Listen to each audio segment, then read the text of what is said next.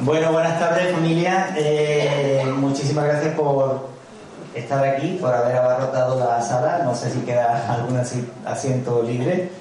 Eh, si hace falta, aquí hay dos y yo me voy al fondo, ¿vale? Eh, tres. hay tres, hay tres aquí. Bueno, pues deciros que por segundo año consecutivo tenemos la inmensa fortuna de tener a, mi maestro, a mi profesor, al que, al que me ha enseñado casi casi todo lo que yo sé en terapia regresiva.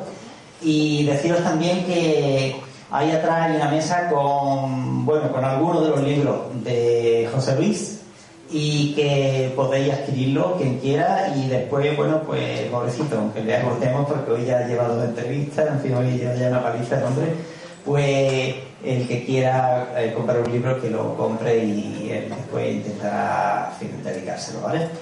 Deciros también que, eh, bueno, eh, que este fin de semana tenemos un seminario vivencial, es una oportunidad única y magnífica para gozar viendo trabajar a, a José Luis y que de los asistentes, pues por sorteo, porque a todos no se les puede tratar, pues por sorteo se, verá a qué persona se, puede tratar.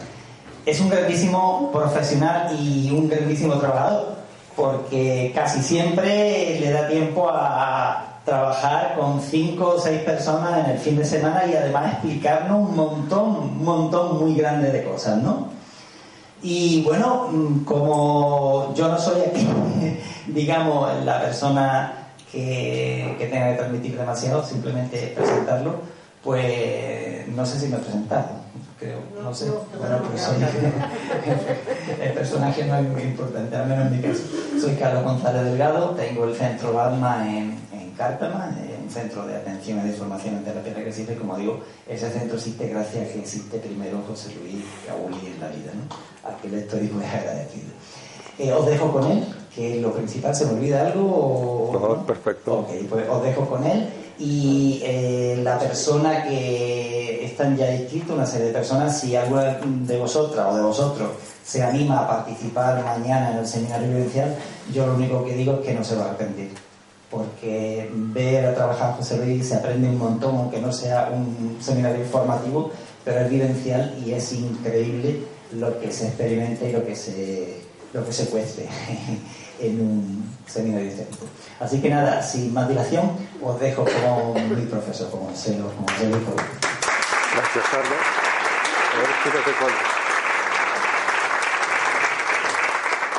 Gracias, Carlos. Bueno, eh, contento de estar aquí nuevamente, de repetir esta experiencia que ya hicimos el año pasado para esta fecha, creo. Gracias también por recibirnos aquí. Y para esta oportunidad he elegido como tema principal eh, la vida antes de nacer, porque es, bueno, es algo que fui descubriendo con el mismo trabajo de la terapia. Ustedes saben, bueno, ya lo dijo Juan Carlos, yo trabajo con la terapia de vidas pasadas, independientemente de que creamos o no creamos en las vidas pasadas.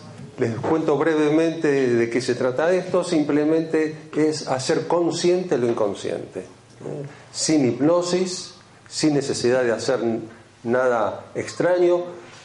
Todos tenemos a nivel inconsciente registros de experiencias que nos han marcado y no importa de dónde provengan, de esta vida o de otras vidas, esas experiencias viven con nosotros. Y esas experiencias que no están resueltas son las que a veces nos traen complicaciones en la vida.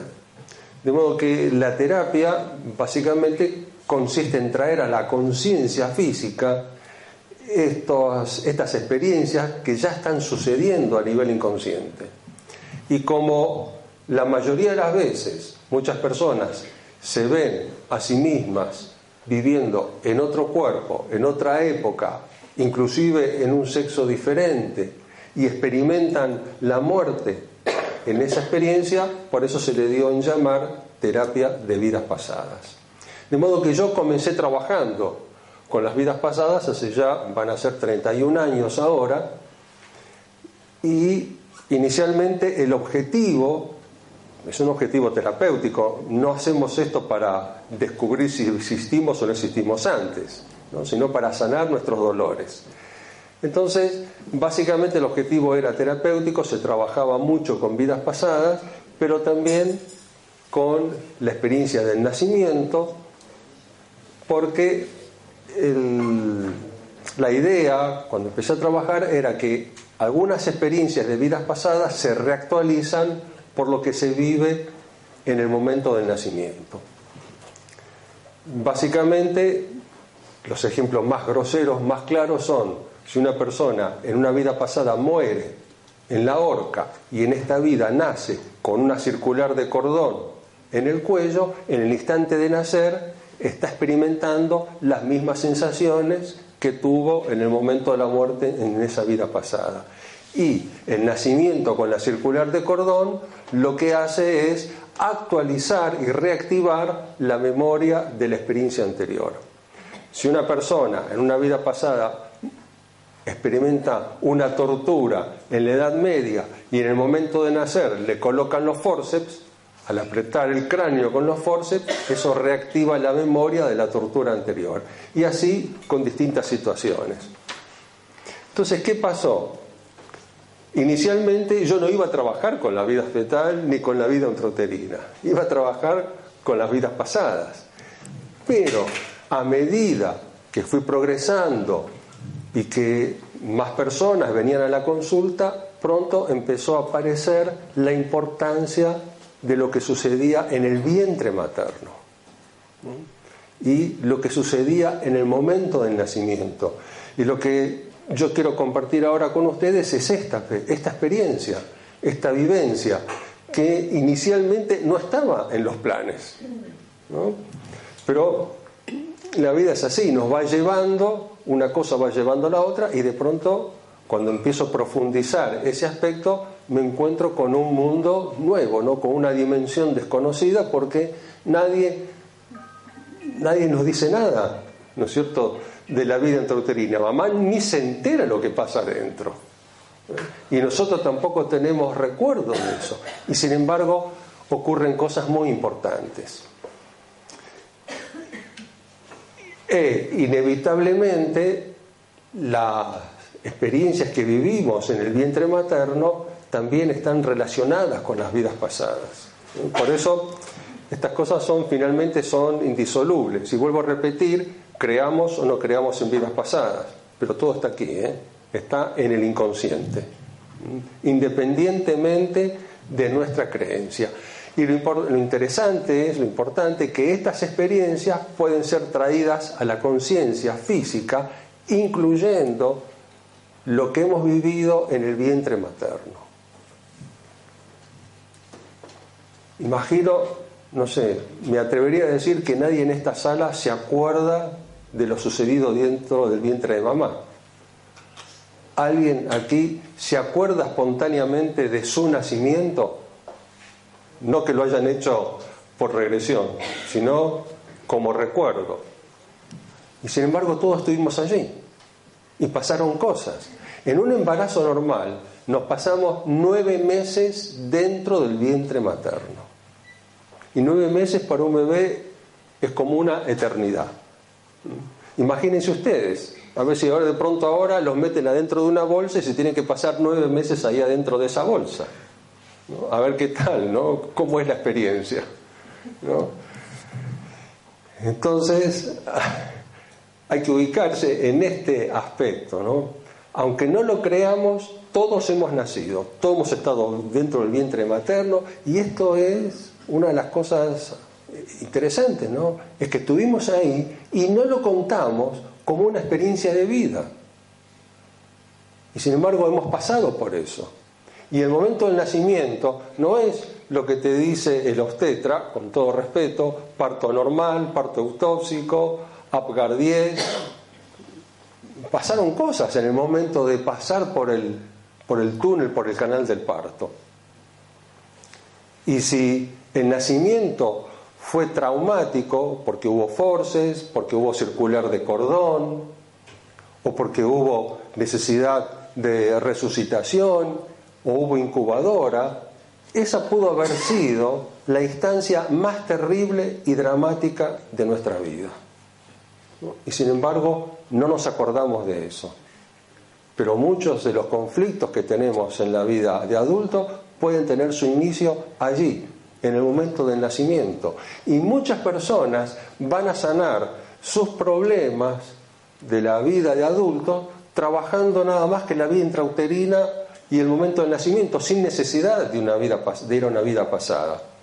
Eso no lo podemos manejar nosotros, les anticipo. Cuando una persona viene a trabajar, ¿no es, cierto? es el alma el que trabaja. Yo no dirijo la experiencia del paciente y el paciente tampoco la puede dirigir, porque es lo que surge del inconsciente.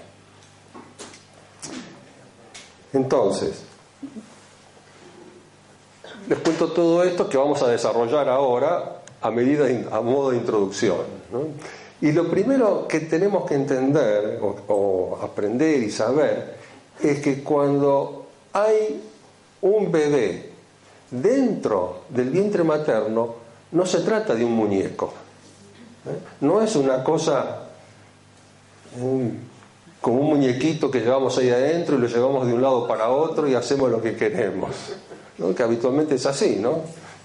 Mamá sigue trabajando, sigue con sus cosas, con sus problemas, va de aquí para allá con su barriga, pero ahí dentro hay una conciencia, hay una conciencia que sabe quién es, que sabe de dónde viene, que tiene una historia que desconocemos, porque no sabemos de dónde viene esa alma, no sabemos por las experiencias que esa alma tuvo que pasar en otras vidas, vuelvo a repetir, independientemente de que creamos o no creamos, pero aunque sea, imaginémonos esto, ¿de dónde viene este ser? ¿De dónde viene esta alma? ¿Qué experiencias ha tenido? Y lo que yo les puedo asegurar, que cuando el bebé está dentro del vientre materno, ya sabe a lo que viene, sabe lo que tiene que hacer, sabe lo que tiene que aprender, sabe lo que va a pasar, sabe que a lo mejor esta vida no va a ser un jardín de rosas. Pero ¿qué pasa? Que cuando está en el vientre de mamá, ahora, esa conciencia está dentro del campo emocional de mamá. Y está dentro, dentro del campo de conciencia de mamá. Por lo tanto, lo que le ocurre al bebé que comienza a desarrollarse es que experimenta las emociones de mamá como propias. No puede, bueno, no sé si son como propias, no puede evitar sentirlas, no puede evitar experimentar lo que siente mamá y sabe lo que piensa mamá. ¿Qué pasa? que después del nacimiento, cuando empezamos a relacionarnos, cuando empezamos a comunicarnos y a desarrollar nuestra mente intelectual, todo eso queda en una burbuja a nivel inconsciente y nos olvidamos. Como decía antes, de hecho, la mayoría de las personas, el 99,9% de la población, no se acuerda de su nacimiento y no lo tiene integrado como una experiencia. Entonces todo eso que ocurre dentro del vientre materno queda aparcado a nivel inconsciente. Pero desde el inconsciente, lo que no pudimos resolver ahí, lo que nos incomodó allí, sigue manejando nuestra vida, ¿eh? influye en nuestra vida. Entonces, ¿qué pasa? Este, esta conciencia, esta alma, trae su historia, su pasado, y se encuentra con la historia familiar, se encuentra con un entorno familiar, se encuentra con unos padres y particularmente, fundamentalmente con mamá. ¿Por qué es tan importante mamá?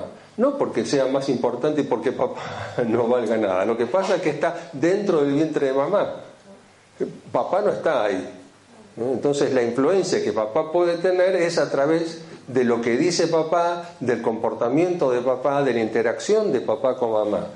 Pero el bebé está, como les dije antes, para que lo recuerden, lo tengan presente, dentro del campo emocional, vive dentro de las emociones y de los pensamientos de mamá. Entonces, esto es lo que durante mucho tiempo ignorábamos, lo que nuestros padres, lo que nuestros abuelos no sabían y que recién estamos aprendiendo ahora. Ahora yo tuve la suerte de que a los 60 años volví a ser papá y ahora sé cosas que antes no sabía, ¿no? Y puedo, eh, durante el embarazo de mi esposa, ¿no es cierto?, pude acompañar de una manera diferente, entendiendo que quien estaba ahí, ¿no es cierto?, era un ser, ¿no es cierto?, que ya estaba aprendiendo y que venía con su historia y aprender a respetar eso. ¿Qué le pasa al bebé dentro del vientre? Como les decía antes, no puede evitar sentir lo que le pasa a mamá. Y vamos a ir de a poco avanzando en eso. Empecemos por las emociones. Si mamá está angustiada, si mamá tiene miedo, el bebé experimenta ese miedo y esa angustia. Si mamá siente culpa, el bebé absorbe esa culpa también. No porque la absorba a propósito, sino porque vive dentro de eso, rodeado de eso. Si mamá está en depresión, el bebé vive y absorbe los sentimientos, las emociones de esa depresión. Y a veces lo que nos encontramos trabajando en forma terapéutica con la terapia de vidas pasadas, y valga la paradoja, ¿no? Empezamos con vidas pasadas y terminamos con la vida presente, es que algunos miedos o algunas depresiones de la vida de adulto tienen su origen en el vientre materno. No es el miedo original de la persona, sino es el miedo, ¿no es cierto?, dentro del cual estuvo viviendo durante nueve meses. Como les decía antes, nueve meses puede ser una eternidad. Entonces imagínense por de alguna manera, si ahora de adultos ustedes estuvieron dentro de una bolsa durante nueve meses rodeados, ¿no es cierto?, de miedo, de angustia, de violencia, de hambre, de miseria, de guerra. Y estas cosas afectan al bebé, porque todo eso queda grabado a nivel inconsciente. Y lo vamos a actuar y lo vamos a experimentar en nuestras conductas durante la infancia, durante la adolescencia y van a ser crisis en la edad adulta. Les cuento, me vino a la memoria ahora un paciente que tenía broncoespasmos. Muchacho joven, viene a la consulta con su aparatito, pero sin hacer ninguna, sin utilizar el aparato, pero lo tenía ahí en el bolsillo. Comienza el trabajo con la terapia y comienza en estado normal, ¿no es cierto? Sin broncoespasma, estaba sin crisis. De pronto hace, va a una experiencia de vida pasada y luego de la experiencia de vida pasada va al vientre materno durante la sesión terapéutica. Cuando está dentro del vientre materno empieza con una crisis de broncoespasmo. Bastante duro fue el momento, pero yo lo seguí acompañando sin recurrir al, al aerosol. Hace el momento de nacimiento, experimenta su nacimiento y entonces una cosa de regla que hacemos siempre cuando se trabaja la experiencia del nacimiento es cortar el cordón umbilical. Simulamos el corte del cordón umbilical porque en realidad lo que estamos cortando es un cordón energético. Bueno, fíjense lo que pasó. En cuanto le corté el cordón umbilical, que lo que hice fue esto así, se acabó el broncoespasmo. El, el asma, los broncoespasmos venían de las sensaciones que tenía en el vientre materno. Y ese fue el origen en este caso, porque eso no significa que siempre ocurra así, ¿no? Hay infinidad de factores que provocan el asma y los espasmos bronquiales. Pero en este caso en particular, y yo lo traigo a colación, para que vean la importancia, lo que tiene revivir la experiencia dentro del vientre materno y cómo las emociones de la madre ¿cierto? pueden afectar al bebé. Pues como decía al principio, no sabemos de dónde viene. A lo mejor viene de una historia de rechazo en otras vidas, de abandono, de soledad o de violencia, y de pronto se encuentra con esta mamá que a lo mejor es abandonada, que a lo mejor tiene miedos, y los miedos de mamá, las emociones de mamá activan esas cosas que trae de vidas pasadas, que por otra parte eso es lo que viene a resolver. Y también tiene, por esa razón tiene esta mamá también. Porque el universo no da puntada sin hilo, ¿eh? todo está correlacionado. La persona, el alma trae una historia que vivir y estos padres son los que mejor se ajustan a esa historia porque esto es lo que tiene que resolver. Entonces, estas angustias de mamá, la tristeza, la pena, las emociones, van a quedar grabados a nivel inconsciente. Y en la vida de adulto se viven como propias, porque no tenemos la posibilidad, a menos que hagamos una terapia, no tenemos la posibilidad de relacionar una cosa con la otra. A nadie se nos va a ocurrir que el origen de esta depresión está en el vientre materno. Pero también está el entorno familiar. ¿Y qué es lo que sucede en la pareja? Porque si en la pareja de pronto hay conflictos, esos conflictos los va a vivir el bebé también.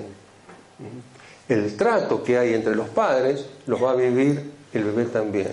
Y lo que sucede a nivel familiar, un poco más allá también, si en la casa viven los abuelos o alguien más. Entonces pasamos a otro punto que es las palabras, las cosas que se dicen. Y no sabemos cuando hablamos, no sabemos el impacto de las cosas que decimos pueden tener en el bebé que está dentro del vientre materno. No es que todo se va a grabar, pero aquellas frases, palabras que tienen una carga afectiva o emocional, eso puede afectar al bebé. Supónganse que hay discusiones entre los padres. Y papá que le dice a mamá, eres un inútil, no sirves para nada, no debiste quedar embarazada. Mamá que le dice papá, el inútil eres tú, no tienes trabajo, no sabes traer el pan a casa, no sabes eh, cumplir con tus responsabilidades, nadie te valora. Y entonces estas cosas quedan grabadas en, en la conciencia, o mejor dicho, en el inconsciente del bebé y las asume como propias. Porque nadie después me va a decir, no, esto lo dijo mamá, esto lo dijo papá.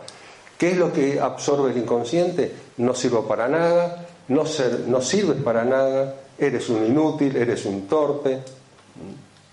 Son las cosas que van quedando grabadas. A veces, mamá se quedó embarazada siendo muy joven y viene la suegra y dice, no debiste quedar embarazada. Eres muy niña para quedar embarazada. No vas a saber educar a este niño. Mejor sácatelo. Y entonces estas cosas quedan también en el bebé. El bebé tiene que reaccionar frente a esto y tiene que tomar decisiones. Y esto es una cosa interesante. Como le decía antes, el bebé no es un muñequito inerte, es una conciencia, hay una conciencia allí que toma decisiones dentro del vientre materno. Cuando hay dificultades en el vientre materno, cuando hay dificultades, mejor dicho, en el exterior, el bebé está allí, frente a situaciones difíciles, lo que el bebé se va a preguntar es, ¿qué tengo que hacer? ¿Qué tengo que hacer para sobrevivir? Entonces, supongamos que es el primer hijo mamá y papá, y papá sobre todo, espera un varón. Porque hay que reconocerlo, nuestra cultura, nuestra sociedad todavía se sigue privilegiando, ¿no es cierto?, al hijo varón y que el primer hijo sea varón. Y entonces, pero el bebé es una niña. Y si papá está esperando un varón, ¿y ahora qué hago? Porque no soy lo que ellos esperan que sean. No me van a querer. ¿Qué tengo que hacer para ser aceptada? ¿Qué tengo que hacer para que me quieran? La respuesta a eso es lo que va a marcar la conducta de adulto. Voy a ser buena, voy a obedecer, voy a hacer lo que diga papá y a lo mejor así me quiere. entonces, ¿qué pasa? Que eso se traslada a la vida de adulto. Y en la vida de adulto me estoy comportando de esa manera, haciendo lo que los demás esperan que haga, siendo lo que los demás esperan que sea para ser aceptado, para ser querido, para ser amado.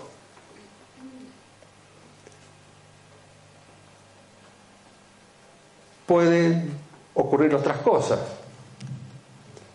como por ejemplo, está el bebé ahí dentro, mamá y papá siguen con las discusiones, o la abuela, o la abuela que dice esto, no debiste quedar embarazada, y entonces el niño o niña vuelve a pensar, ¿qué tengo que hacer?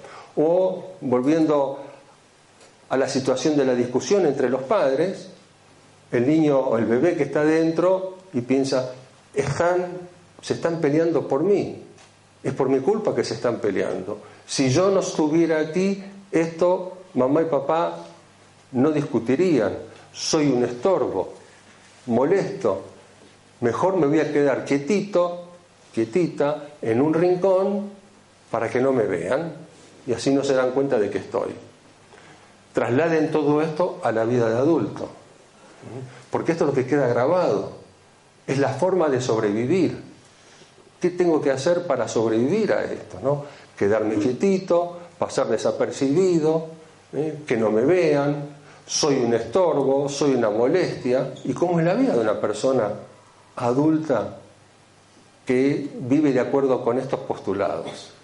Y todo eso empieza allí, en el vientre materno, como forma de defenderse. Y todavía hay más, porque hay cosas que ocurren durante la vida intrauterina que pueden recordar experiencias de vidas pasadas. A lo mejor los padres están pensando, solo pensar, ¿eh? están pensando en abortar. Pero resulta que estos padres son los mismos que lo mataron en una vida anterior. Entonces, ¿qué es lo que el bebé piensa primero? estos tíos me van a matar otra vez. ¿Qué tengo que hacer? Porque acá adentro no puedo hacer nada. Imagínense que el obstetra hace los análisis y le dice a la mamá, señora, tenemos que hacer una amniocentesis. ¿Saben lo que es, no es cierto? Ahora, imagínense la señora, confiada en su obstetra, va a la consulta y el bebé ve que de pronto meten una aguja en la panza. Pero resulta que una vida pasada lo mataron de un lanzazo. Y ahora, otra vez. Otra vez lo mismo. nos reímos ahora, pero imagínense para el bebé, el alma del bebé, porque esto lo que ocurre es un alma que trae una historia y desconocemos de dónde viene. Desconocemos cuál fue su historia previa, cuáles fueron sus experiencias, qué le pasó. Entonces, hay infinidad de detalles, de gestos, de palabras, que para nosotros los adultos es lo cotidiano, pero para el bebé puede ser la diferencia entre la vida y la muerte. Porque estas cosas le reactivan las experiencias de vidas pasadas o la memoria de alguna experiencia anterior donde ocurrió algo trágico o funesto para él o para ella. De modo que estas cosas son las que hemos ido aprendiendo y lo interesante es esto, cuando trabajamos esto en terapia, en la terapia de vidas pasadas, podemos terminar con estas sensaciones. ¿Por qué? Porque entonces estamos haciendo consciente lo inconsciente. Estas cosas que quedan grabadas en la vida intrauterina manejan nuestra vida ¿por qué? Porque están a nivel inconsciente y porque llevamos mandatos, ¿eh? órdenes, pautas de sobrevivencia que vienen de esa época de nuestra vida. Cuando trabajamos con la terapia lo que hacemos es hacer consciente eso, identificamos las cosas que dice mamá, identificamos los pensamientos de mamá y ahora me puedo separar de eso, porque ahora entiendo que esto no es mío, esto era lo que le pasaba a mamá, esto era lo que le pasaba a la abuela, esto era lo que le pasaba a papá. Y de esa manera puedo desprenderme de eso. Simplemente como haciéndolo consciente, porque ese es el secreto. ¿eh? Lo que está en el inconsciente es lo que maneja nuestras vidas. Cuando del inconsciente pasa a la conciencia de cada día, eso pierde poder sobre nosotros. A veces estas cosas, hay actitudes del bebé, incluso ya de bebé, después de nacido, que a lo mejor tiene rechazo por alguien de la familia. ¿Y, ¿Y eso qué es? Son los recuerdos inconscientes que quedan de las cosas que se dijeron durante la gestación. A lo mejor la abuela que se peleaba con mamá o que la trataba mal a mamá o que, se, o que discutían o que la abuela que dijo no debes quedar embarazada, no deberías tener este hijo y entonces el bebé, claro, no sabe, no tiene conciencia, pero en el inconsciente sabe que ahí tiene un enemigo. Y por eso a lo mejor rechaza a la abuela. Y la abuela puede, se pregunta, ¿y por qué? ¿Por qué no me quiere dar un beso? ¿Por qué no le gusta que la abrace?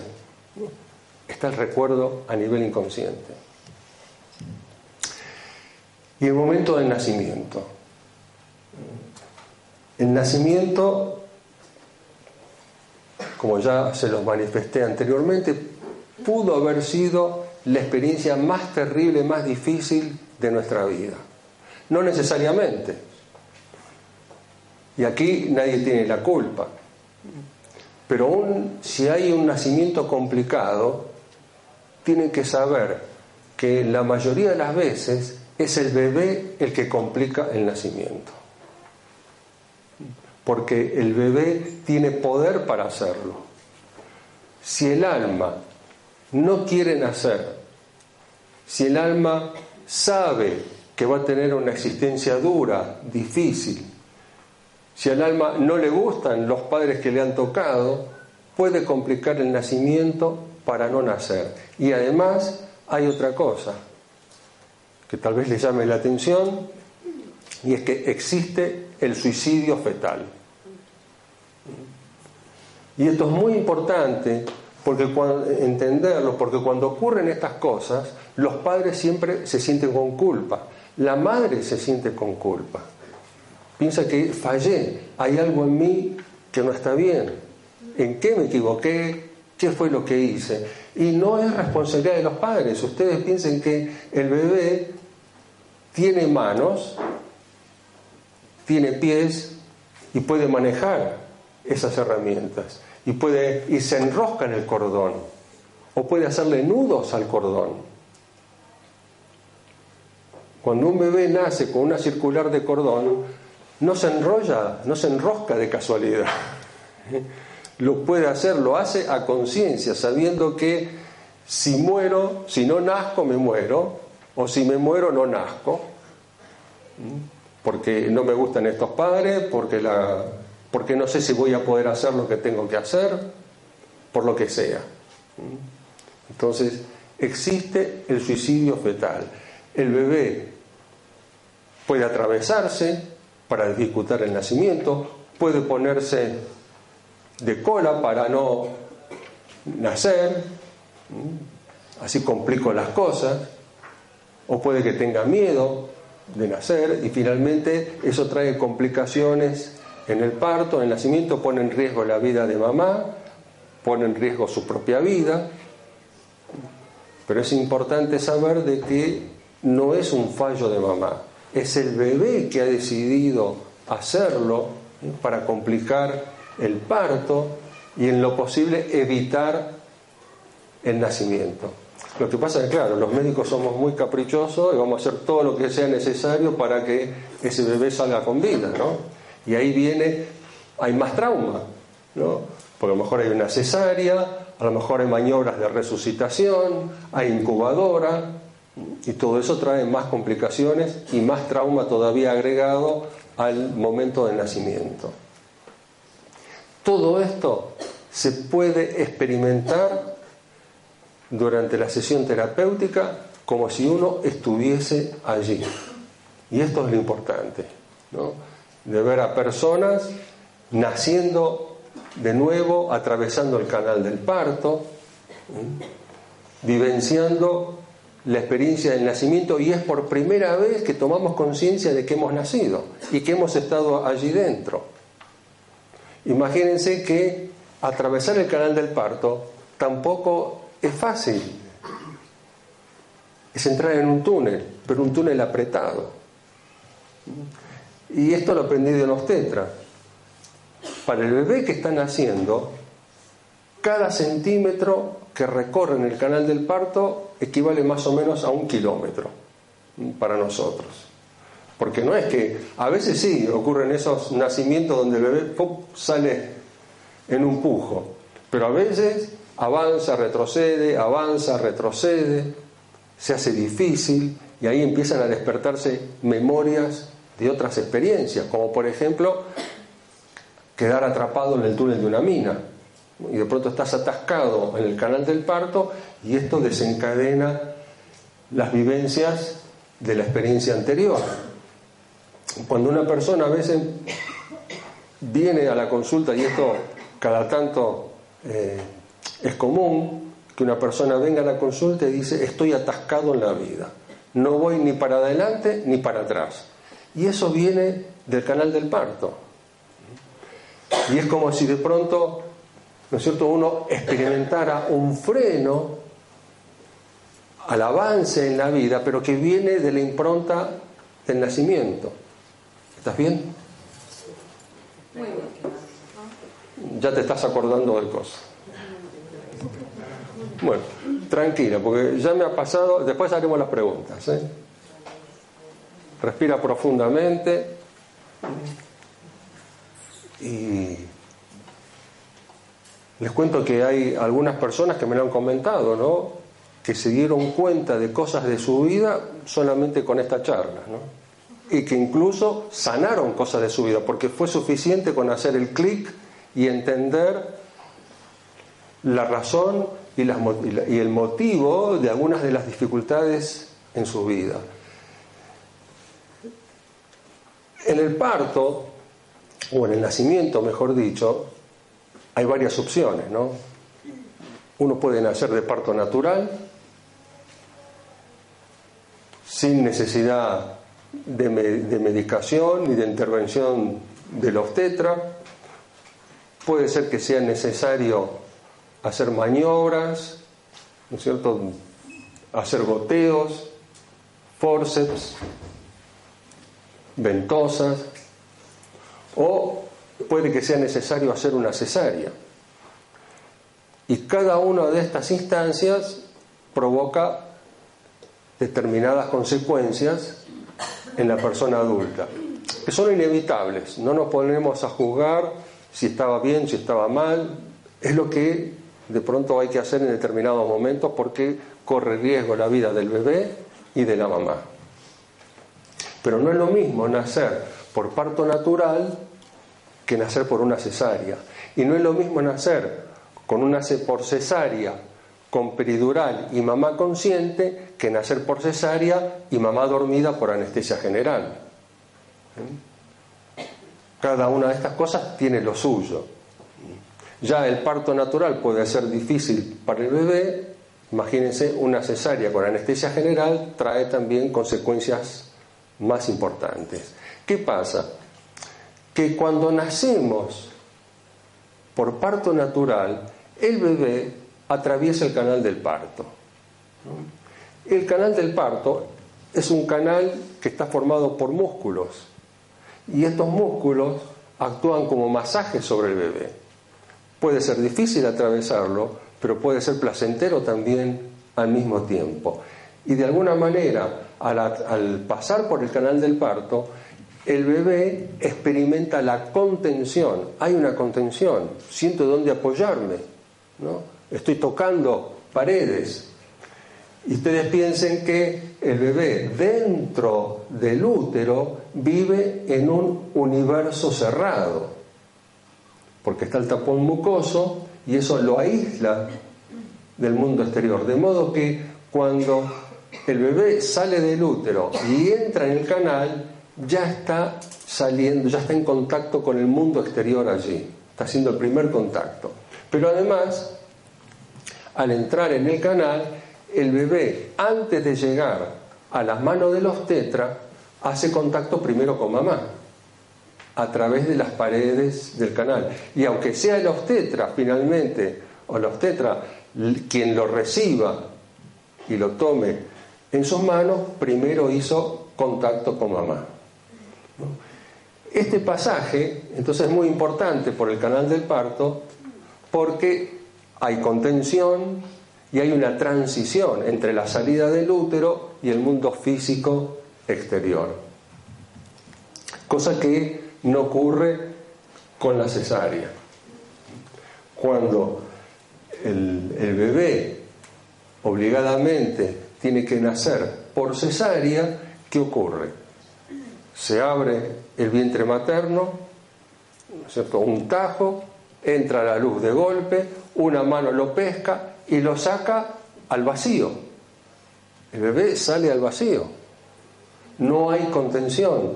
Y eso para algunos puede ser choqueante, puede ser traumático, no experimentar la contención en el momento de salir. Si a esto le agregamos la anestesia general, eso complica más todavía las cosas. ¿Por qué?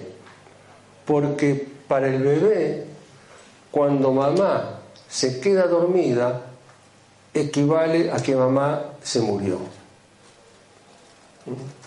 Y se siente solo, abandonado. Imaginen ustedes, ustedes ahora, póngase en la mente, salir del vientre materno, mirar a mamá y mamá está quieta, no se mueve. Entonces la sensación es de que mamá se murió y ¿qué hago yo aquí? Estoy solo, abandonado, ¿quién me va a cuidar? ¿Quién me va a proteger? Y el bebé va a ser la relación más íntima con la primera persona que lo coja en sus brazos.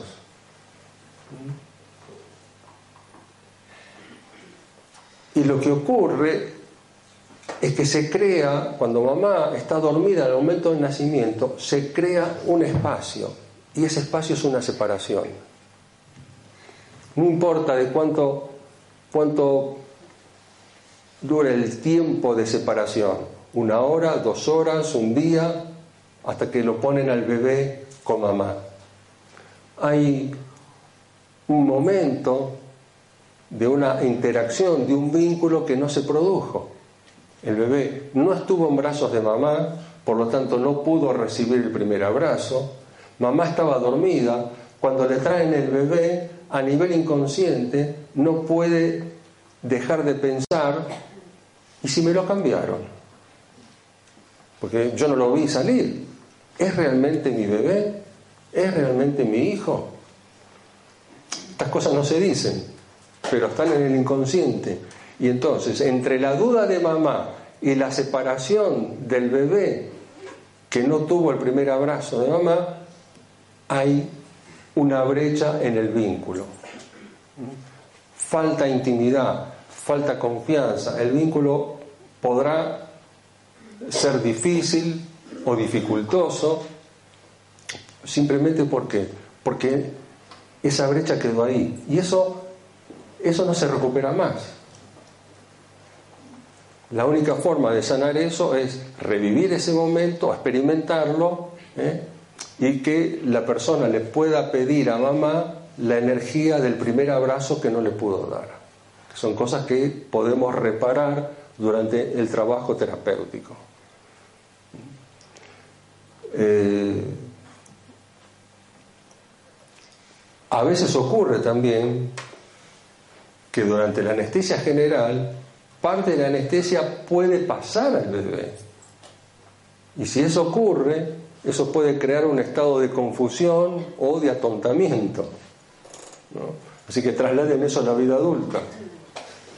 De que a veces algunos estados de confusión, ¿eh?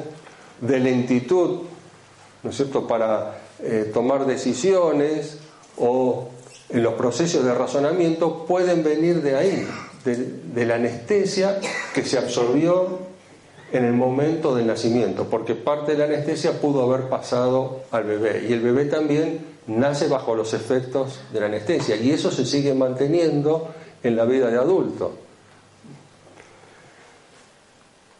Todo esto que le estoy contando lo fui descubriendo con el tiempo, a través del trabajo con los pacientes, porque esto no me lo enseñaron mis maestros. Fue la propia experiencia de los pacientes lo que me llevó a descubrir todo esto y a entender que estas cosas se podían sanar. Eso fue lo que me llevó finalmente a escribir un libro sobre la vida intrauterina, porque me di cuenta que esta era muy importante y porque la cantidad de historias que comenzaron a aparecer me fueron enseñando cada vez más. Todavía nos queda otra cosa, es la incubadora. Imagínense que eso agrava la separación entre papá, entre perdón, entre mamá y el bebé. Y a veces las cosas se complican más. Imagino que algunos de ustedes, no sé si les pasó a alguno de ustedes o habrán escuchado hablar que a veces, por las circunstancias ocurridas durante el nacimiento, de pronto mamá queda internada en un hospital y el bebé queda internado en otro hospital. Y a veces mamá no puede ver al bebé hasta 30 días después, porque mamá está grave, porque el bebé está grave. Si el bebé nace con bajo peso o con un problema respiratorio, tiene que ir incubadora. El problema está con quién se relaciona el bebé en esos días, ¿no? con quién establece el primer vínculo.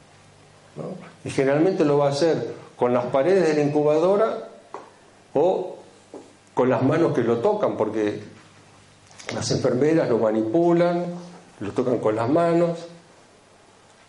A veces ni papá ni mamá pueden estar junto al bebé. Entonces eso, como decía antes, amplía todavía más esa brecha, esa distancia en el vínculo entre mamá y el bebé. Y esa distancia en el vínculo va a seguir así toda la vida y uno no sabe por qué. Porque, porque faltó intimidad en los, primeros, en los primeros momentos. Si mamá se encuentra con el bebé 30 días después, 15 días después, no es lo mismo que tener al bebé en brazos y sobre su pecho en el instante mismo de nacer. Esto es una eh, es fundamental para ese vínculo, para crear ese vínculo. Ese vínculo que además se completa, ¿no es cierto?, cuando mamá le da el pecho al bebé, porque es la conexión, ¿no es cierto?, la unión que se establece en ese instante. ¿no? Por eso es tan importante todos estos detalles. Afortunadamente, estas cosas se pueden sanar. Y eso cambia radicalmente el vínculo entre madre e hijo, no importa el tiempo que haya pasado. Porque a veces, cuando el adulto eh, trabaja esta experiencia, entiende, ¿no es cierto?, lo que sucedió y que no fue culpa de mamá. Las cosas son, y a lo mejor la culpa la tuve yo, porque yo provoqué esto. ¿no? Yo hice todo este lío ¿eh? para no nacer. Y a veces saben que estas cosas se pueden resolver incluso durante la gestación.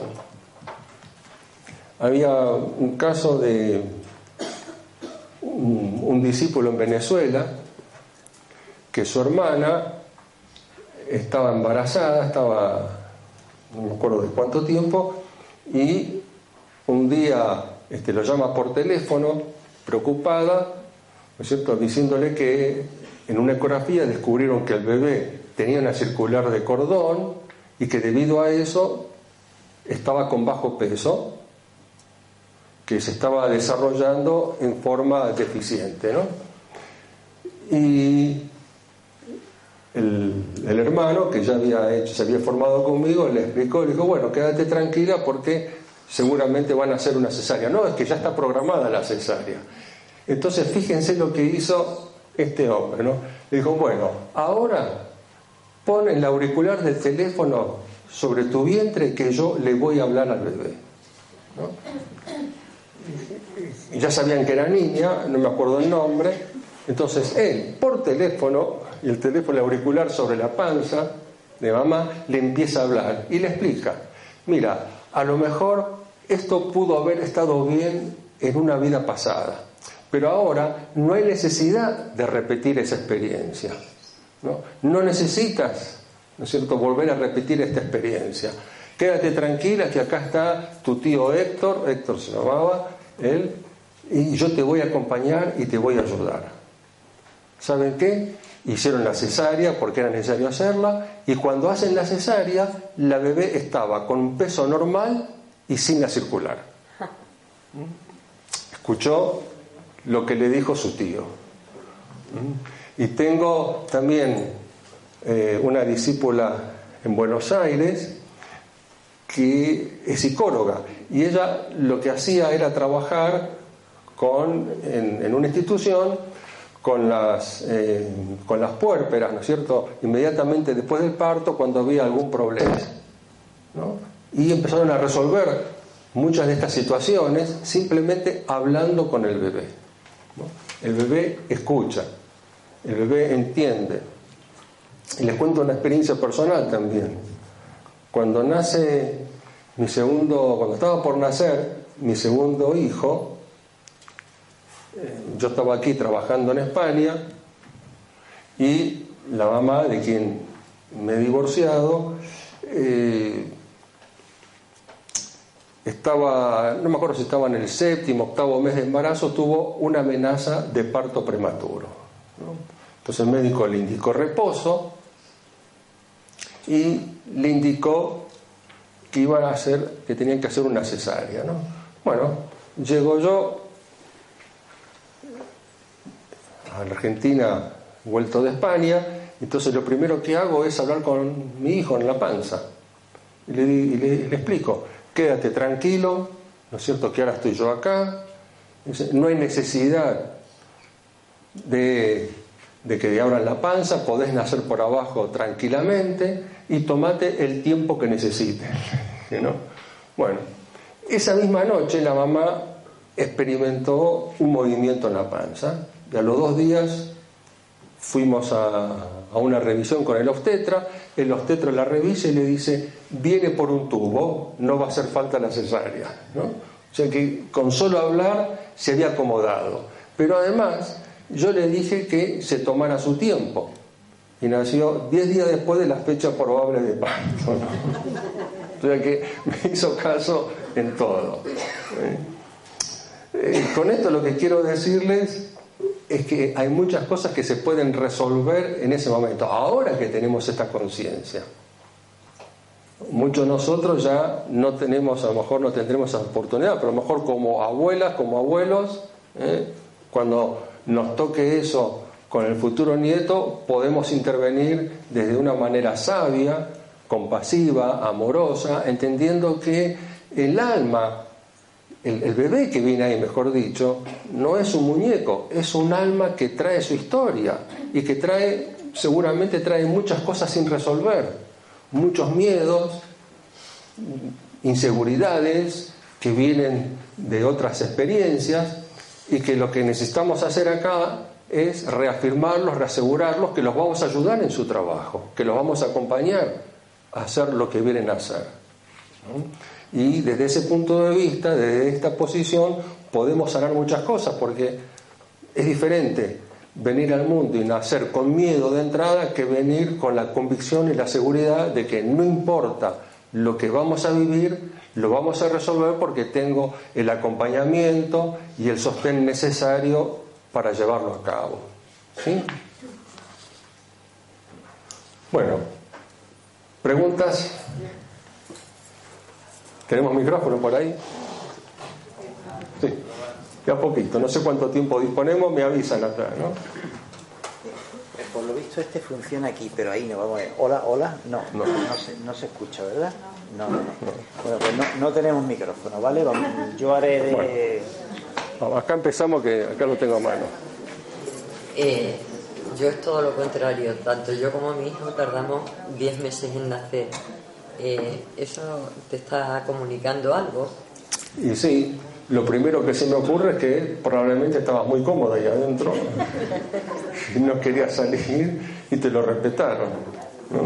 O probablemente haya miedo a nacer, a cambiar. Sí, también. Sí. También hay, hay, dos hay dos situaciones, aprovechando esta pregunta. El, el nacimiento que se retarda en el tiempo, que se retrasa, como así también el nacimiento que se apura, ¿no es cierto? Lo que lleva a un nacimiento prematuro. Uno puede, a priori puede pensar, si te pasas del tiempo es porque estás muy, bien adentro de la panza mamá, no hay prisa por salir, cuanto más tiempo me quede acá mejor. Hay muchas pacientes que cuando trabajan con la terapia te lo dicen, ¿no? Yo no quiero salir, ¿no? si acá estoy bien. ¿no? Ahí afuera tengo que empezar a trabajar. Y el otro es, ¿no es cierto?, el prematuro, el que está apurado por salir o porque ya no se banca más a mamá, ¿no? Porque también eso puede suceder. ¿Estás bien? Y hay una pregunta. Bueno, empezamos acá y después. Eh, bueno, quería preguntar, cuando hay dos mm, hermanitos y uno, uno se va y el otro se queda, ¿qué experimenta y qué se queda o cómo influye en la vida? Y claro, lo que le dicen al que se queda, que a lo mejor él tuvo la culpa del que se fue, ¿no? habitualmente se dice eso, pero hay muchas razones para eso. A veces eh, uno de ellos viene para acompañar al otro un tiempo, porque a lo mejor el otro no quería venir. Y bueno, vale, yo te acompaño un rato, pero después me voy, le dice el otro. Sí, más o menos es así. ¿eh? Eh, otras veces hay uno que se va porque le parece muy dura la, vivencia que tiene que vivir, y entonces se va porque no quiere estar. Estas cosas eh, aparecen durante el trabajo terapéutico también. Así poco a poco nos vamos enterando qué pasa con los mellizos, con los gemelos, que a veces ya se matan desde entrada, porque son enemigos que se vuelven a juntar después de una vida difícil, y el universo los coloca juntos de entrada porque esto es lo que tienen que experimentar, tienen que aprender a quererse, amarse y respetarse. ¿no? Entonces, no siempre los mellizos se llevan bien, ¿eh? a veces se odian o se celan, y eso tiene que ver porque, porque vienen ya de una experiencia anterior que ha sido difícil, ¿no es cierto?, y problemática.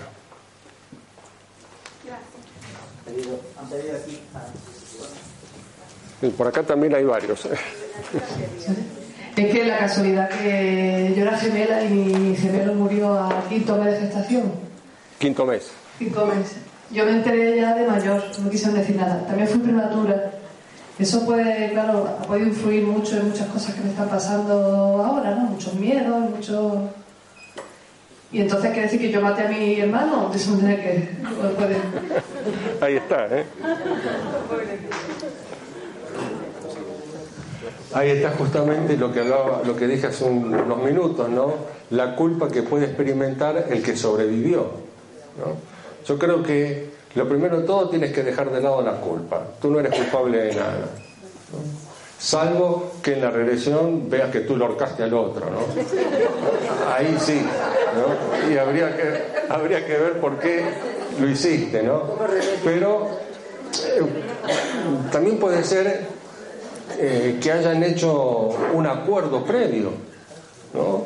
Donde tu hermano o tu hermana, no sé cómo sería, ¿cierto? dijo, mira, yo te acompaño hasta aquí, pero yo me vuelvo a casa. Mi casa estaba allá arriba, ¿no?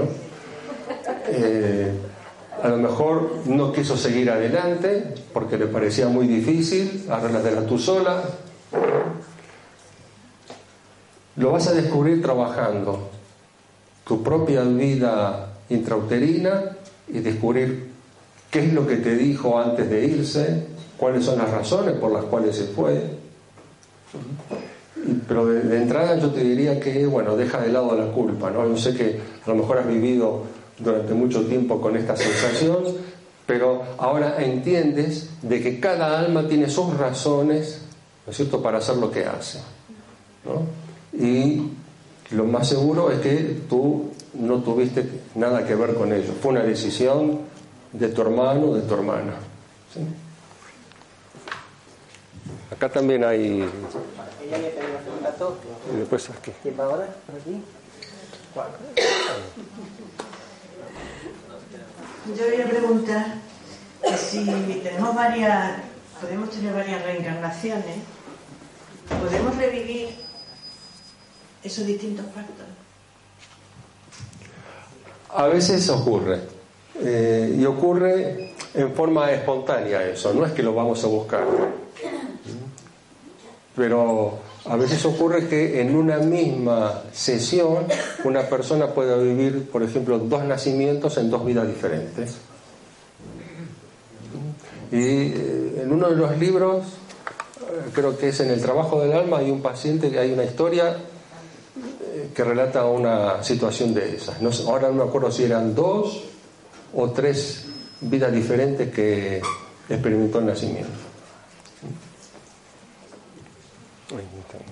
La señora acá.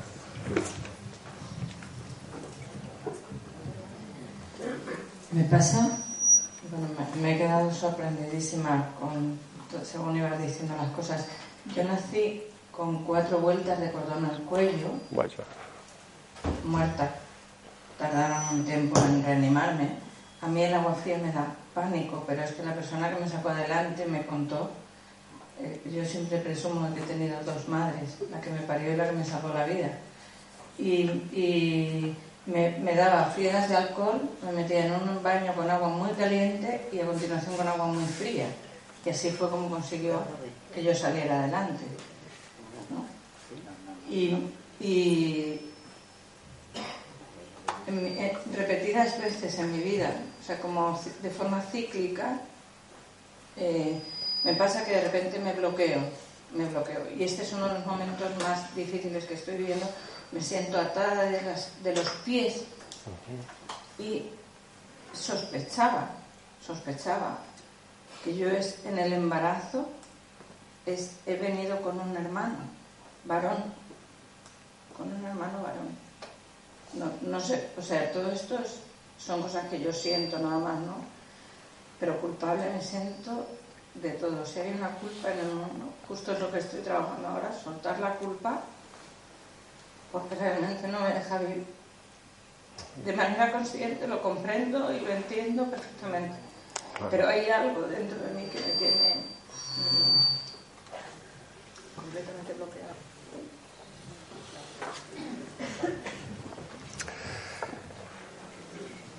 Lo que sucede es que nosotros podemos tener conocimiento de algo, pero la mente intelectual no alcanza para resolver el problema, porque el problema es a nivel emocional. La culpa, ¿no es cierto? La mente me dice, no, no hay razón para ser culpable, pero la culpa está en el alma, está arraigada allí. Así que vas a tener que trabajar eso, ¿no es cierto? Porque lo vas a liberar. Y, si, y tienes que confiar en tu intuición.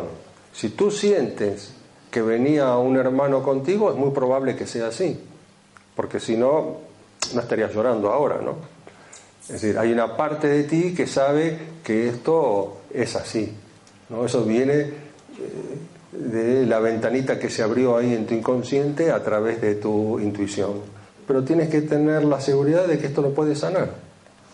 Es revisar qué fue lo que pasó ahí dentro del vientre de tu mamá, qué cosa te llevó a ti a hacerte cuatro vueltas de cordón, porque es obvio que no querías nacer. No, porque ella no quería tener. Ella no, y claro.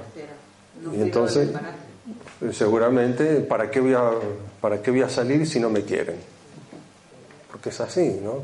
Y probablemente esto mismo te esté atascando en la vida, ¿no? Porque imagínate cómo es vivir con cuatro circulares de cordón, ¿no? Es una cosa que te tironea y te lleva hacia atrás. ¿no? Entonces, bueno, lo vas a poder resolver. Tú que diriges, a ver, ¿quién, quién sigue ahora? Y después aquí también. Ahora paso, ahora paso ahí, ¿vale? Y voy pasando un león. Eh, hola, yo la pregunta es lo del suicidio fetal que has dicho. Sí. Me sorprende que se suicide cuando ha elegido salir a hacer esas cosas y que luego se, no, no quiera seguir. Lo que pasa es que hay distintas situaciones. ¿Cuántas veces en esta vida te propusiste hacer algo y después no lo hiciste? O, Antes de venir, antes de venir ya lo hicimos. no, pero en esta vida. En esta vida. ¿Cuántas veces nos proponemos hacer algo y luego o no lo podemos hacer o nos damos cuenta de que lo que nos propusimos está más allá del alcance de nuestras fuerzas o de nuestras posibilidades? Para el bebé es algo similar a esto. El bebé, el alma, primero, no siempre acepta venir, no siempre elige el trabajo que va a realizar. ¿eh? De modo que él pudo haber elegido, pudiste haber elegido hacer este, esta vida como pudiste no haber elegido. Puede ser que te la hayan impuesto, que te dijeran, mira, tú tienes que hacer esto. ¿no? ¿Comprendes? Entonces, por otra parte, a veces el, el alma se encuentra con una experiencia difícil, se encuentra con padres que no lo quieren tener, con padres que se pelean. ¿Y yo me tengo que bancar esto? A estos padres, y, y voy a, a soportar esto, mejor me voy, y a lo mejor no lo sabemos, a lo mejor ya se suicidó antes. ¿Eh? Entonces, en la luz saben que esta es la prueba, ¿no? que tiene que atravesar esta situación eh, y a lo mejor, bueno, se suicida en esta y lo vuelve a intentar en la próxima. Una cosa es lo que nos proponemos hacer y después, cuando estamos frente a la situación, ahí está, si tenemos el valor suficiente para realizar lo que vinimos a hacer.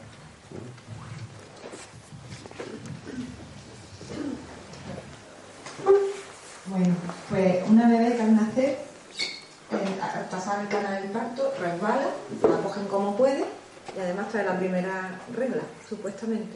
¿Cómo que es? Una primera regla.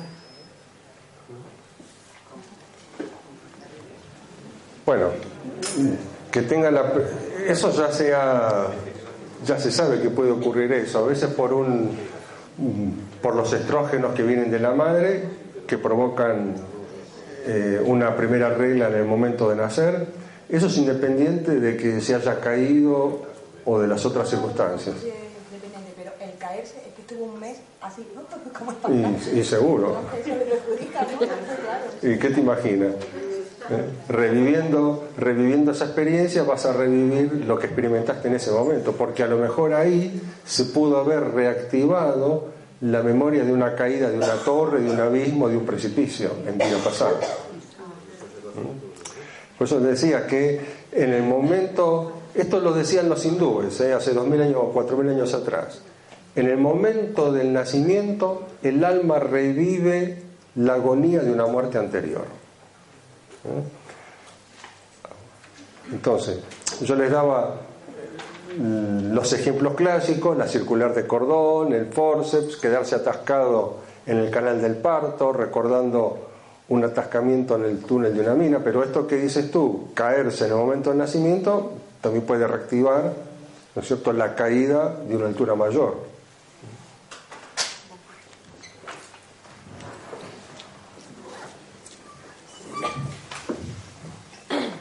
Bueno, Mi pregunta es. Yo tuve un embarazo malo y la niña nació de cesárea, pero prematura. El embarazo fue fatal. Y, y ahora la niña ya tiene 19 años, pero conmigo no se lleva bien. Y yo he estado escuchándola a usted y coincide en casi todo lo que ha dicho. Empieza una cosa, no la termina. En fin, ¿para qué voy a hablar? No quiero llorar. Pero a ver, a ver qué solución me puede dar. Gracias. Bueno, hay otra posibilidad para eso, ¿no es cierto?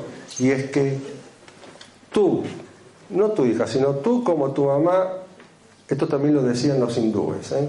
la madre es el primer psicoterapeuta, porque tú tienes el poder de sanar. Entonces, tú puedes experimentar en la terapia el embarazo de tu hija revivir el embarazo de tu hija, hacer consciente tus emociones y tus pensamientos a nivel inconsciente que tuviste durante el embarazo y desde allí puedes sanar lo que está pasando con tu hija. Y cuando llega, cuando llegue el momento de experimentar el parto de tu hija o la cesárea, fue cesárea me dijiste, ¿no? Experimentar la cesárea tal como fue, y después lo que tienes que hacer, tú tienes que cortar el cordón umbilical con tu hija para entregarla a la vida y entregarle la energía de mamá que no le pudiste dar en ese momento. Entonces, yo mi sugerencia es que tú trabajes en terapia el embarazo de tu hija y después me cuentas qué pasa en la relación con tu hija. Porque muchas veces, eh, ¿cómo les explico esto? Cuando hay un conflicto entre dos personas,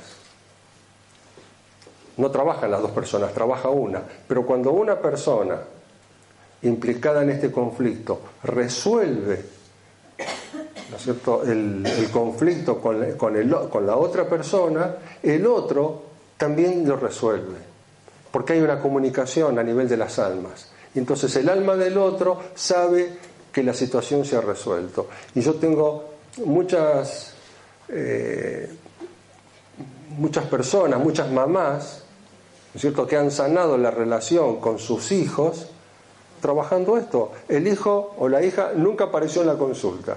Yo nunca los conocí. Y sin embargo, el hecho de haber trabajado la mamá y resuelto el problema resolvió el conflicto entre los dos. Así que, y no sería raro también que hubiera alguna historia previa de vidas pasadas. ¿eh? Por lo cual está esa dificultad en el vínculo. Pero lo puede sanar.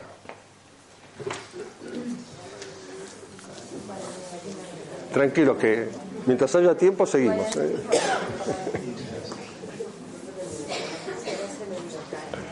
Bueno,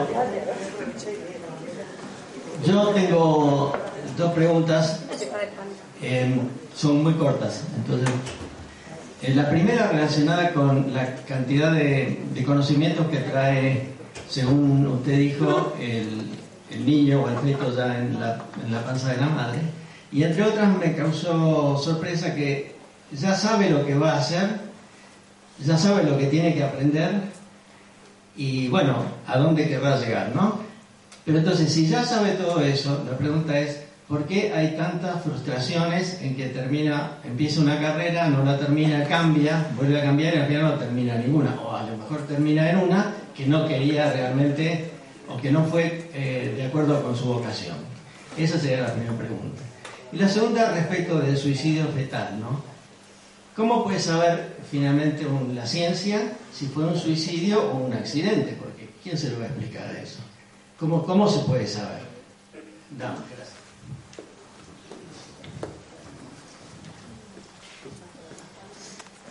Empiezo por la segunda. La ciencia no lo puede saber. ¿Cuándo te enteras? Te enteras cuando una persona determinada hace su trabajo terapéutico, ¿no es cierto?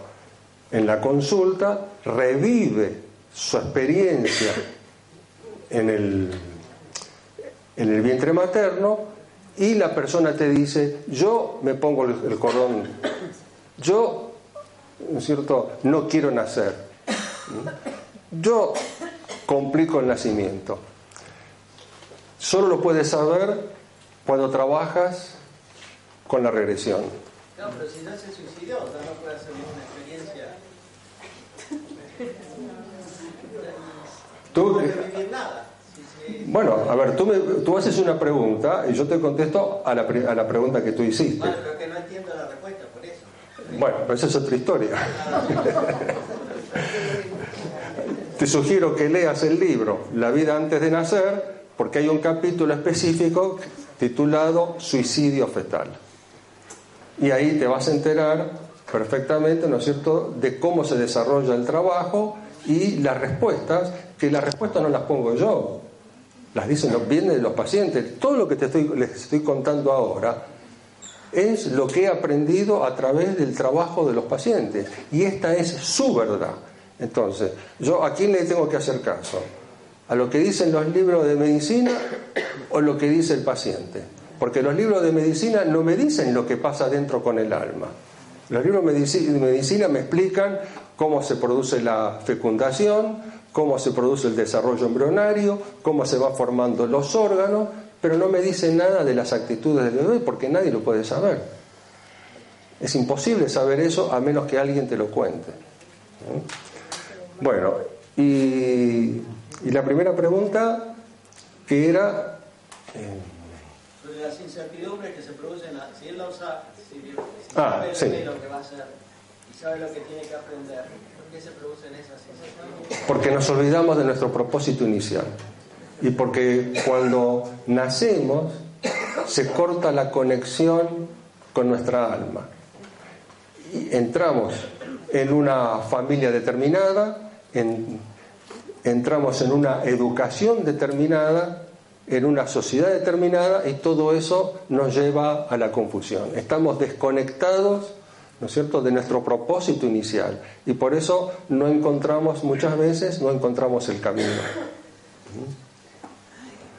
Hay mucha gente solicitando. Vinieron ahí hace un rato grande después aquí, por allá. ¿vale? Y ya, ya vamos terminando. Aquí también, aquí, allá. Eh, yo quería preguntarle doctor Cabuli, en primer lugar, darle las gracias por la oportunidad que nos ha dado en es- en esta brillante conferencia de un tema tan apasionante y inquietante a la vez.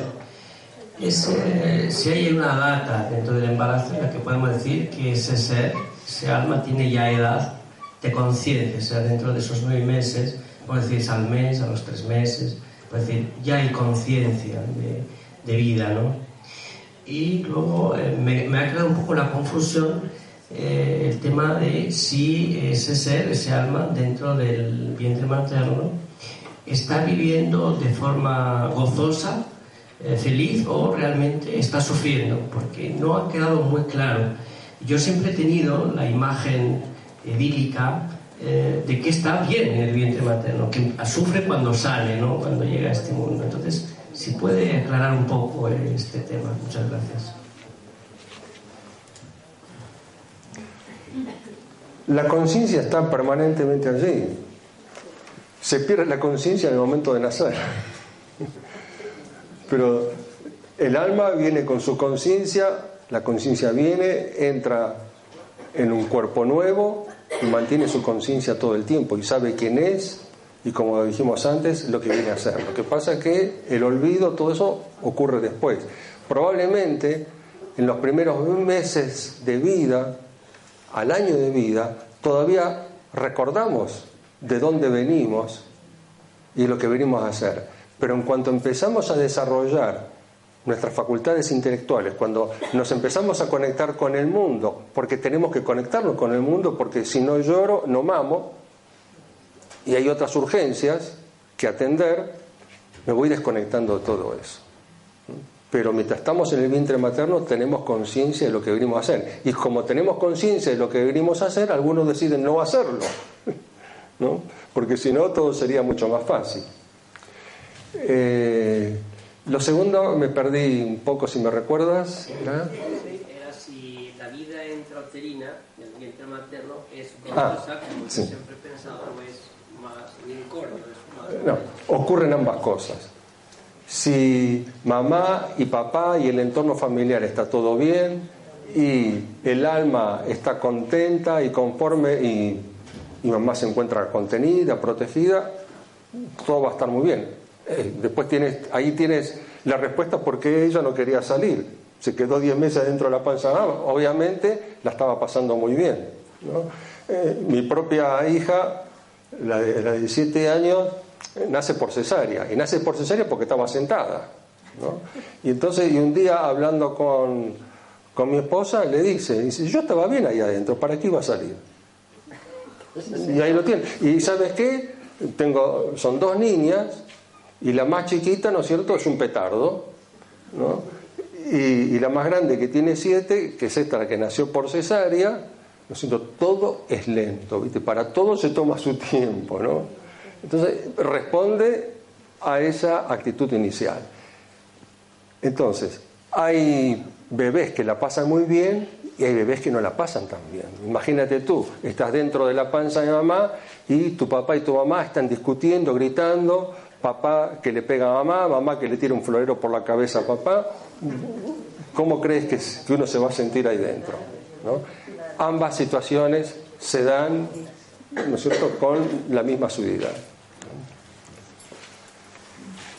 Antes eh, habló. Bueno, pero ella ya habló, ¿eh? ella ya preguntó. Sí, pero me surgió otra cosa después de que Sí, hablaron. pero hay muchas personas que todavía no han hablado. Va, va. Antes habló eh, de la distancia que se puede crear cuando hay anestesia en un parto, ¿no? Sí. Eh, esta, esta distancia eh, puede ocurrir años después porque lo dispare algo.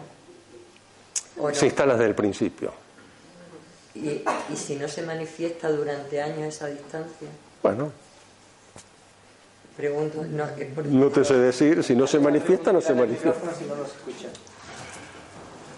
La, la distancia generalmente se instala, se instala desde el primer momento. Ahora, si no se produce esa distancia y se produce al cabo de los años porque hubo otra cosa, algo más pasó ahí. Es lo más probable. Mira, aquí Hace un rato aquí, dos o tres más y ya está, ¿eh? Vale, una, dos y tres, vale. Tres y nos vamos, ¿vale? Bueno, yo tengo dos preguntas. Sí, la primera, cuando uno aborta, cuando ese- uno- sí. cuando uno aborta, una persona aborta, ese alma viene y se va. Eh, ¿Por qué sucede eso? ¿Se va el alma o es la madre la que rechaza al hijo?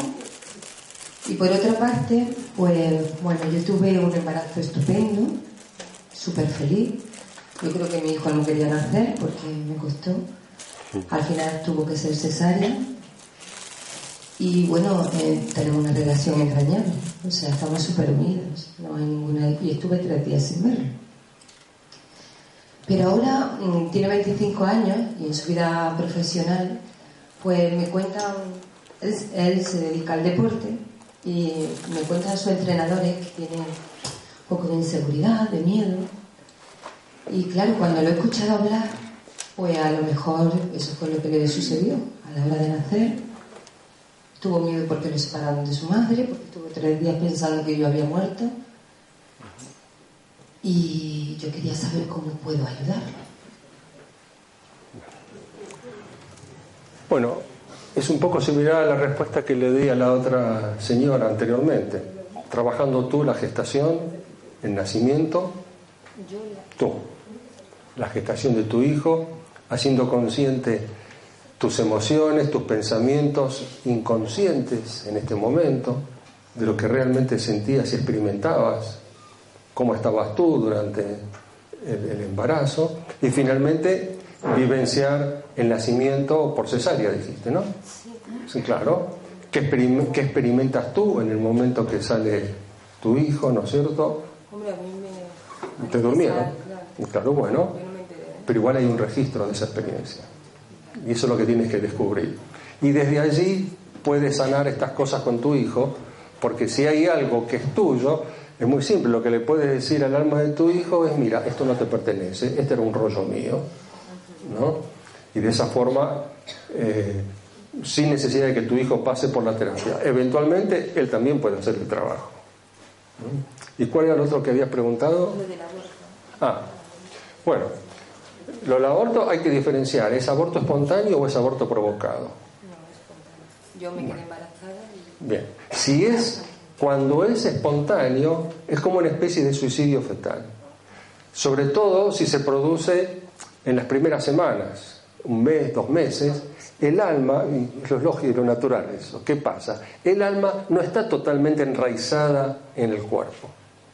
Y entonces le resulta muy fácil desprenderse del cuerpo. No quiero estar aquí, me voy. Así de simple. No es el momento, es probable que vuelva después. Bueno, no creo. Bueno, conmigo no, no. Ah, puede ser.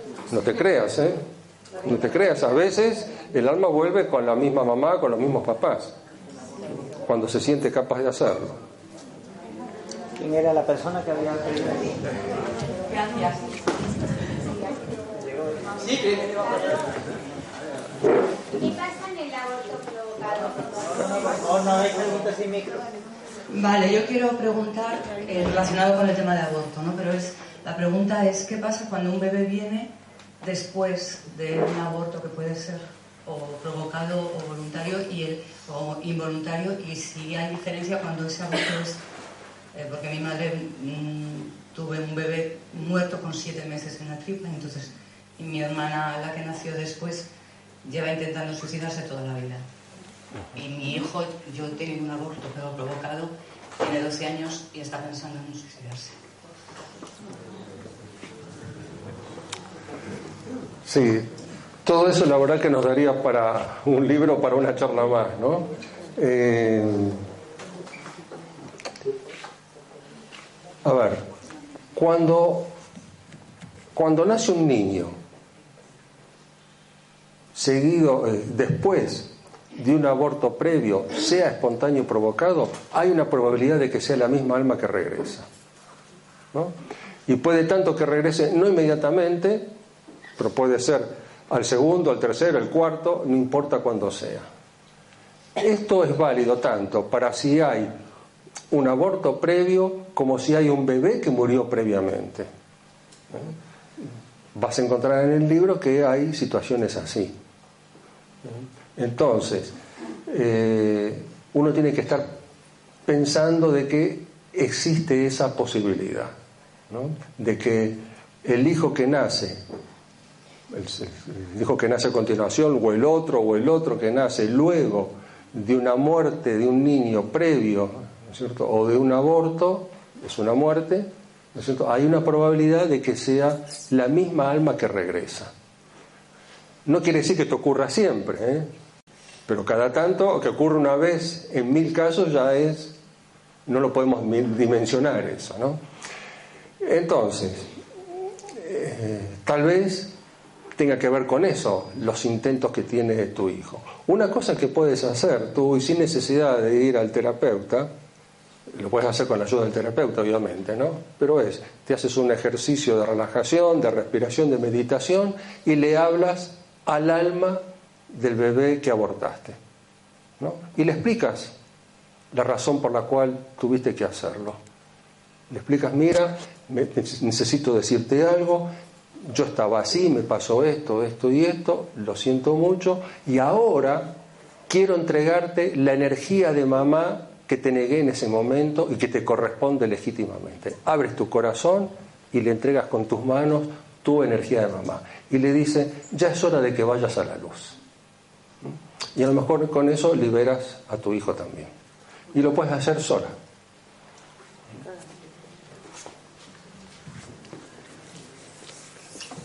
Hola, muchas gracias por la charla, todos los conocimientos que nos está compartiendo. Yo quería, yo estoy convencido que todo lo como lo con usted, que todo lo que nos ocurre en esta vida está perfectamente orquestado para que nos pase lo que nos tiene que pasar en cada momento. Y yo también creo que eh, todo, cada uno de nosotros hacemos las cosas lo mejor que sabemos y podemos sobre las condiciones en las que hemos elegido mm, vivir. para que nuestra, nuestra alma evolucione. Pero hay una cosa de la charla, o sea, en un momento que usted ha dicho en la charla, de que esa, ese feto que aún no ha nacido, ¿cómo puede, si ha decidido eh, elegir esa vida para, para que su alma siga evolucionando, como si aún no tiene ninguna influencia en el mundo externo, ¿cómo puede cambiar de, de opinión? Es lo que no entiendo. Quería que me, lo aclarase. Gracias. Bueno, está un poco relacionada con la, que, la pregunta que hizo el señor hace un rato. ¿no? Lo que pasa es que, eh, voy a trasladarlo, tú en esta vida, imagínate en esta vida, programas un viaje, ¿no? Y te vas haciendo, antes de salir, te haces un trayecto, te marcas un plan, voy a parar en esta ciudad, ir aquí, aquí, allá, allá, ¿no?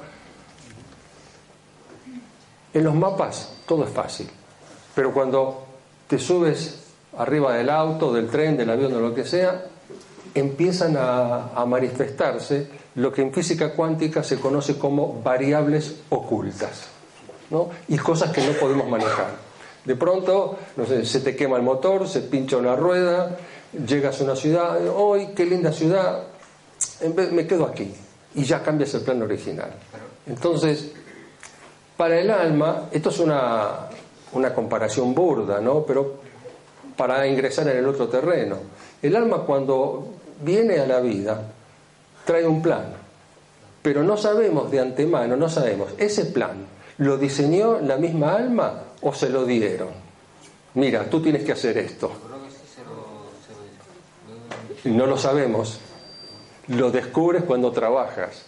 Y entonces, ¿qué pasa? Muchas personas trabajando con la terapia descubren que lo que venían a hacer hubo una fuerza mayor que los impulsó a hacer. No pudieron elegir a sus padres, no pudieron elegir las circunstancias de sus vidas. ¿Por qué? Porque hay otra fuerza que denominamos, llamamos karma, que te obliga a hacer determinadas cosas. ¿no? no puedes aparte de eso. Entonces, el alma viene con un plan y a lo mejor hasta puede ser que lo haya elaborado ella misma, ¿no?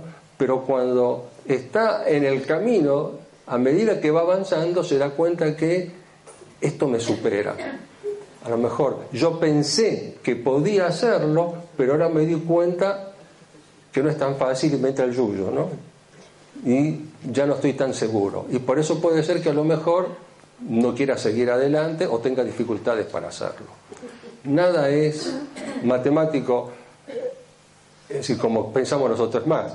Una, una paciente me lo decía, mira, me quedó la frase grabada, me decía, estaba en el espacio entre vidas, decía, desde, desde aquí arriba todo parece milimetrado, pero cuando estás, abajo las cosas cambian. Y uno, el alma puede sentir que no da la talla para el trabajo. O a veces hay algunas almas que han elegido pasar por mucho sufrimiento para avanzar más rápido. Ah, en vez de tener que hacer 10 vidas, mejor hago todo en una, pero cuando estoy acá en la una, resulta que es demasiado, ¿no? Y ya no me resulta tan fácil. No sé si te aclaro lo que preguntabas tú, ¿no? Bueno, en cierta medida. Vale.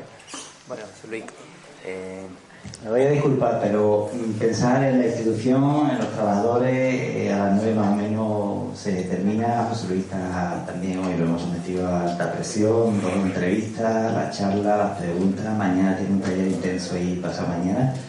Entonces sé que si seguimos dando preguntas no acabamos. O sea, tenemos una hora o dos horas haciendo preguntas y no acabamos. Yo mmm, quiero darte las gracias por estar aquí, por compartir todo, toda la experiencia que tienes con, con el público. Y bueno, pues nada, eh, que sepáis que ahí vamos a estar un ratito, él estará firmando los libros y si hay alguna persona interesada en asistir al seminario de mañana, pues estaría tiempo todavía. Le dejo ya la palabra a José para que se despida, ¿vale? Bueno, yo les agradezco mucho que estén aquí porque es gracias a ustedes que yo cumplo con el trabajo que vine a hacer. Si ustedes no estuvieran aquí, no estaría haciendo lo que vine a hacer y después arriba me van a tirar de las orejas. ¿no? Así que lamento mucho, sí, que por razones obvias no podamos seguir este, con la charla. Yo podría estar toda la noche aquí hablando sobre esto, es lo que me apasiona, lo que me gusta, pero bueno, lo dejamos para la próxima vez. Recuerden que Para el alma el tiempo no existe, así que si Dios quiere nos vemos la semana que viene.